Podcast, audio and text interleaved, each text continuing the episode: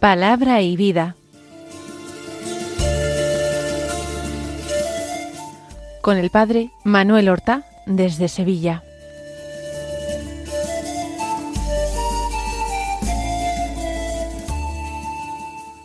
En el nombre del Padre y del Hijo y del Espíritu Santo. Amén. Alabados sean Jesús y María. Muy buenos días, queridos amigos, oyentes de Radio María y seguidores del programa Palabra y Vida. Hoy es el sábado de la vigésimo segunda semana del tiempo ordinario. Este sábado es día nueve de septiembre. El sábado es el día consagrado a la Santísima Virgen María. Pero también el 9 de septiembre nos trae la memoria de San Pedro Claver, el gran apóstol entre los esclavos negros en América. Pedro nació en lo que hoy es la provincia de Lérida, en Verdú, en el año 1580. Estudió con los jesuitas y terminó ingresando en la Compañía de Jesús cuando tenía veintidós años, en el año 1602. Realizó sus estudios de humanidades y filosofía en el Colegio de Montesión, en Mallorca. Y allí estaba precisamente durante sus años de estudio como hermano portero San Alonso Rodríguez, un santo jesuita, eh, gran místico, que eh, despertaba en los alumnos de aquel colegio de filosofía de la compañía grandes deseos de apostolado y de ser misioneros entre los indios.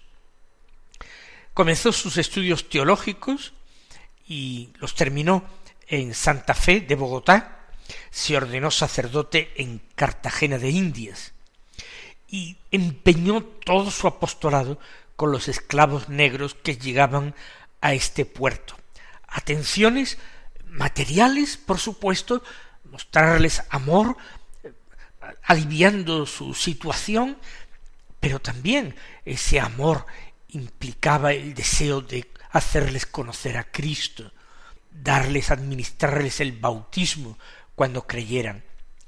Quizás el mayor desprecio que se puede hacer a un pobre es pensar que sólo necesita pan y vestido y alojamiento y cuidados médicos, pero son sólo necesidades materiales. La mayor ofensa a un pobre es pensar que no tiene necesidades espirituales, que no necesita a Cristo como todo ser humano. Por eso él se empeñó en un verdadero apostolado con los esclavos negros que llegaban al puerto de Cartagena de Indias. Vivió una caridad heroica y murió allí el día 8 de septiembre del año 1654 cuando fue canonizado en 1888 por el Papa León XIII, éste lo declaró el patrono de las misiones entre los negros. Pues vamos a escuchar la palabra de Dios que se proclama en la liturgia de la misa de este sábado. Ya se ven que habíamos comenzado a leer como primera lectura la carta de San Pablo a los colosenses. Ocurre que, como ayer fue el día de la fiesta de la Natividad de la Santísima Virgen María, que tenía lecturas propias, nosotros no pudimos hacer la lectura que hubiese correspondido al jueves de la vigésimo segunda semana de la carta a los colosenses. Y nos perdimos precisamente la parte más importante de toda la carta, los versículos quince al 20 de este capítulo primero que encierran un bellísimo himno dedicado a Cristo, cabeza del universo. Pues fue una casualidad que este año coincidiera el jueves con la fiesta de la Natividad de la Virgen. Bien, aunque no vamos a hacer, por supuesto, la lectura que perdimos ayer, yo querría hacer alusión a que Pablo, con este hermoso himno cristológico, se está dirigiendo indirectamente contra algunas ideas que habían empezado a germinar en la comunidad de Colosas o que habían sido importadas allí. Unas ideas en las que se empezaba a dar mucha importancia, una importancia eh, capital a eh, jerarquías angélicas, a realidades invisibles, a fuerzas, a energías celestes, y de alguna manera todo eso tendía a disminuir la importancia central y capital de Cristo. Y digo esto de pasada porque precisamente en nuestros tiempos esa difusa ideología que ha venido a denominarse con el término inglés New Age, la nueva era, precisamente da mucha importancia a todo este tipo de energías, a criaturas angélicas, a realidades espirituales impersonales, todo ello pues va contra la importancia de Cristo, el Hijo de Dios encarnado, hecho hombre, que no debe apartarse de nuestra mente ni de nuestro corazón. Hoy día se promueve la espiritualidad más que la religión. Eh, la religión es relación personal directa con Dios para nosotros a través, a través de Cristo. La espiritualidad no tiene rostro. Son estas realidades que ya hemos dicho, angélicas, eh, energías, etc. Hay que reaccionar vivamente contra esto porque muchos cristianos, muchos católicos están cayendo en este error, en esta trampa.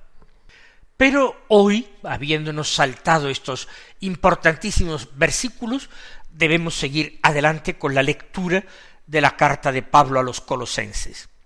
Es una lectura corta, son solamente tres versículos. Del capítulo primero, los versículos 21, 22 y 23. Son largos versículos, aunque sean solamente tres. Dicen así, Hermanos, vosotros en otro tiempo estabais también alejados y erais enemigos por vuestros pensamientos y malas acciones.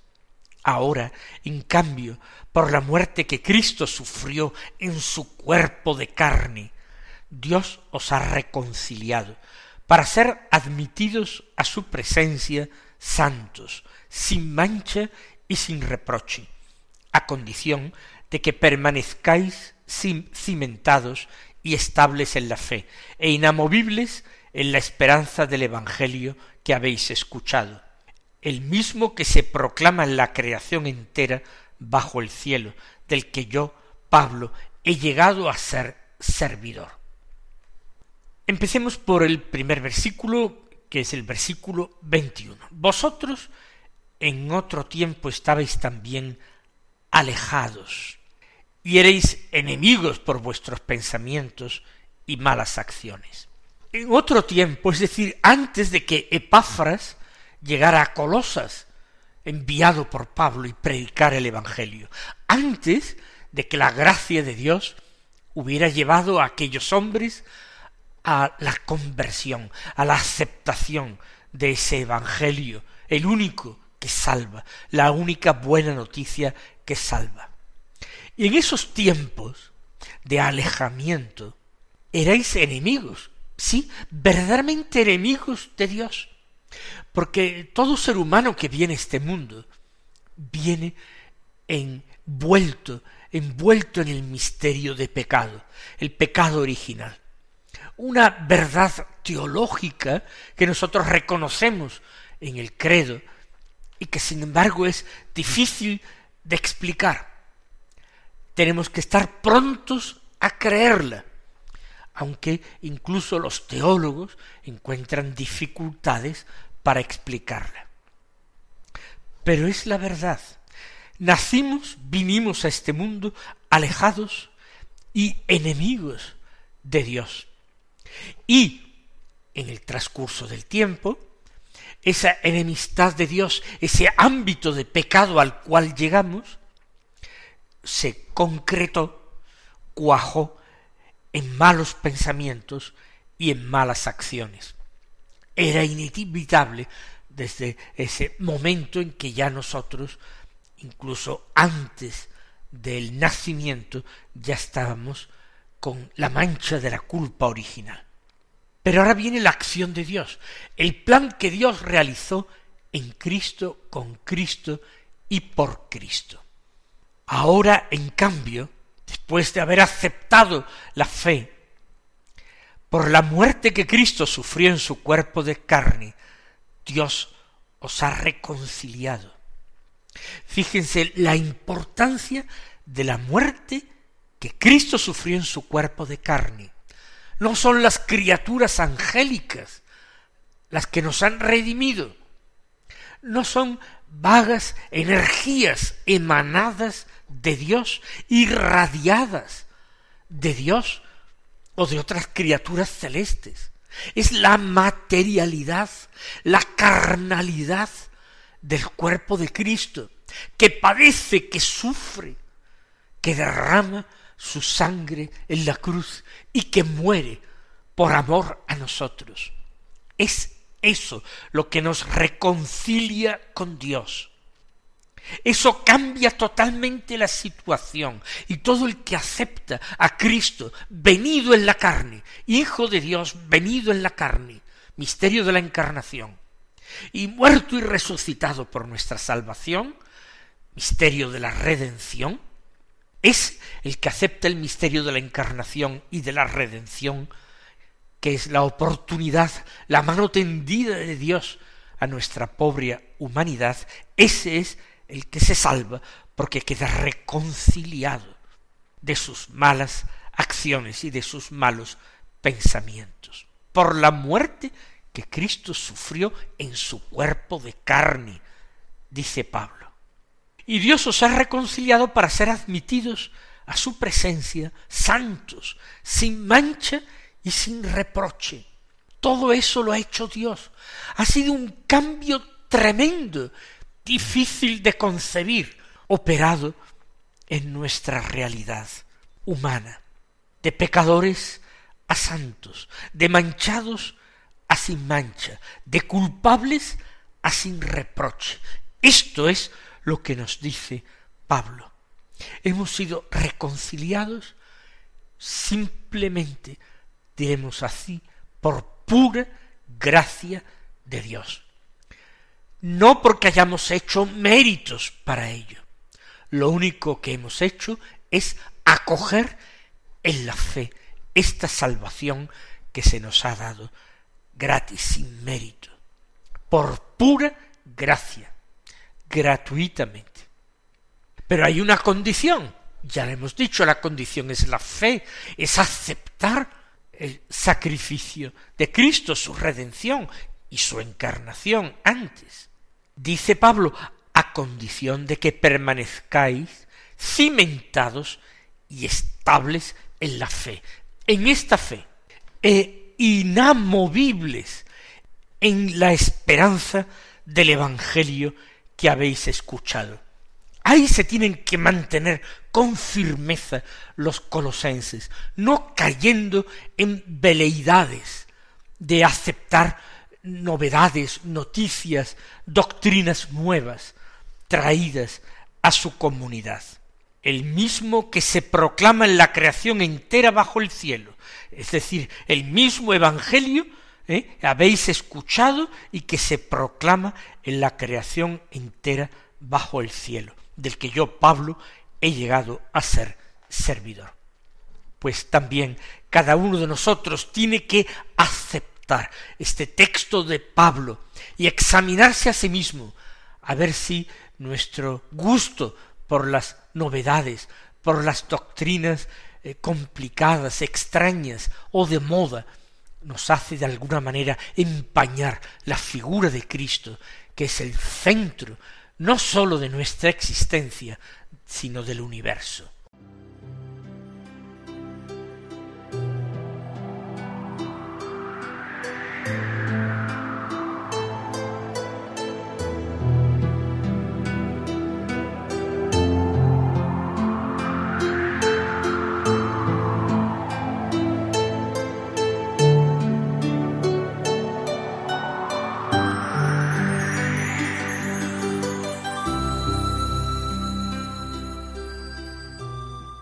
Escuchemos ahora el Santo Evangelio, que es, según San Lucas, capítulo seis, versículos uno al cinco, que dicen así. Un sábado iba Jesús caminando por medio de un sembrado, y sus discípulos arrancaban y comían espigas, frotándolas con las manos. Unos fariseos dijeron, ¿por qué hacéis en sábado lo que no está permitido? Respondiendo Jesús les dijo, ¿No habéis leído lo que hizo David cuando él y sus compañeros sintieron hambre? Entró en la casa de Dios y tomando los panes de la proposición que sólo está permitido comer a los sacerdotes, comió él y dio a los que estaban con él.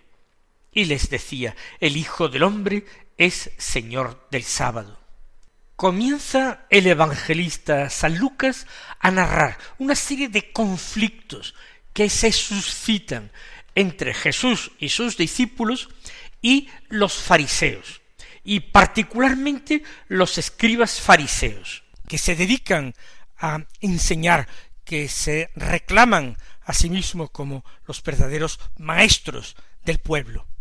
Ellos ven en Jesús una competencia, alguien que no sólo pronuncia palabras, que no sólo escudriña textos de la escritura, sino alguien que vive esos textos, que hace vivir esos textos, mostrando las maravillas que Dios está dispuesto a realizar en favor del hombre, porque Dios es misericordioso.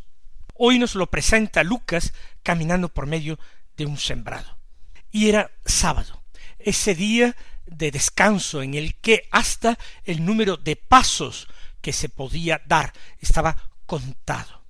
Y ellos, que tendrían hambre, los discípulos, arrancaban espigas conforme atravesaban el sembrado. Seguramente las frotarían con sus manos para sacar el grano. Dice el texto, comían espigas frotándolas con las manos. Y lo vieron unos fariseos inmediatamente se escandalizan. No es que acusen a los discípulos de Jesús de robar. La ley permitía a una persona que tenía hambre comer de los frutos del campo, espigar de lo que caía tras la siega. La ley permitía estas cosas. Pero lo que no permitiría la ley en sábado era entregarse a las faenas del campo, ni sembrar, ni eh, segar, ni trillar, no permitía cosechar. Y arrancar espigas equivale a segar. Y frotarlas con las manos para sacar el trigo equivale a trillar. Eso es lo que para ellos no está permitido. Fíjense qué absurdo, cómo interpretan de una manera rigurosísima los preceptos de la ley. ¿Cómo es que hacen en sábado lo no permitido. Y Jesús acude precisamente a la ley, acude a la palabra de Dios. Y Jesús en concreto se refiere a un episodio narrado en el primer libro de Samuel, en el capítulo 21. David, perseguido por Saúl, llega a Nob, donde vive el sacerdote Ahimelech, y le pide que comer. Y él no tiene comida para David y para sus hombres, pero él da culto a Dios allí y presenta ante Dios diariamente unos panes, como luego se hará en el templo de Jerusalén. Son panes consagrados, pero ante el hambre de aquellos hombres eh, transige el sacerdote y se lo da. ¿Por qué? Porque lo importante no es el ayuno, lo importante no es el cumplimiento estricto de la ley, sino lo importante es el hombre para el cual Dios ha dado la ley. Por eso eh, Jesús los confunde precisamente acudiendo a la Escritura. Por cierto, que hay un detalle muy curioso en esta escritura que creo que es interesante que ustedes lo conozcan. Este episodio de la historia de David está en el primer libro de Samuel, en el capítulo 21. Entonces, cuando David le pide al sacerdote Ahimelech panes, no le pide cualquier cosa. Le, le dice exactamente, dame cinco panes, o lo que haya. Precisamente cinco panes le dieron al hijo de David, a Jesús el Señor, a orillas del lago de Genezaret. En el episodio de la multiplicación de los panes y de los peces, que es narrado por todos los evangelistas, se dice que un muchacho que le presentan a Jesús los apóstoles llevaba cinco panes y dos peces, y que este muchacho se los cedió a Jesús. Y Jesús con estos panes que le habían cedido graciosamente dio de comer a una multitud. En este caso del Antiguo Testamento, el sumo sacerdote ofrece los panes que tenga. No dice luego siquiera que sean cinco, pero esos son los que David pidió. Y pone el sumo sacerdote sólo una condición. Dice, bastaría con que tus hombres se hayan guardado al menos de las mujeres. Se trata de esa concepción ritual de la pureza, que se pone sobre todo en lo exterior, en la limpieza de objetos sagrados o la limpieza de objetos que se van a utilizar para comer, y también en esta eh, limpieza en relación a los actos sexuales. Este concepto de pureza ritual está totalmente ya pasado, pero sí importa decir que es muy importante guardar y mantener el concepto de una pureza espiritual.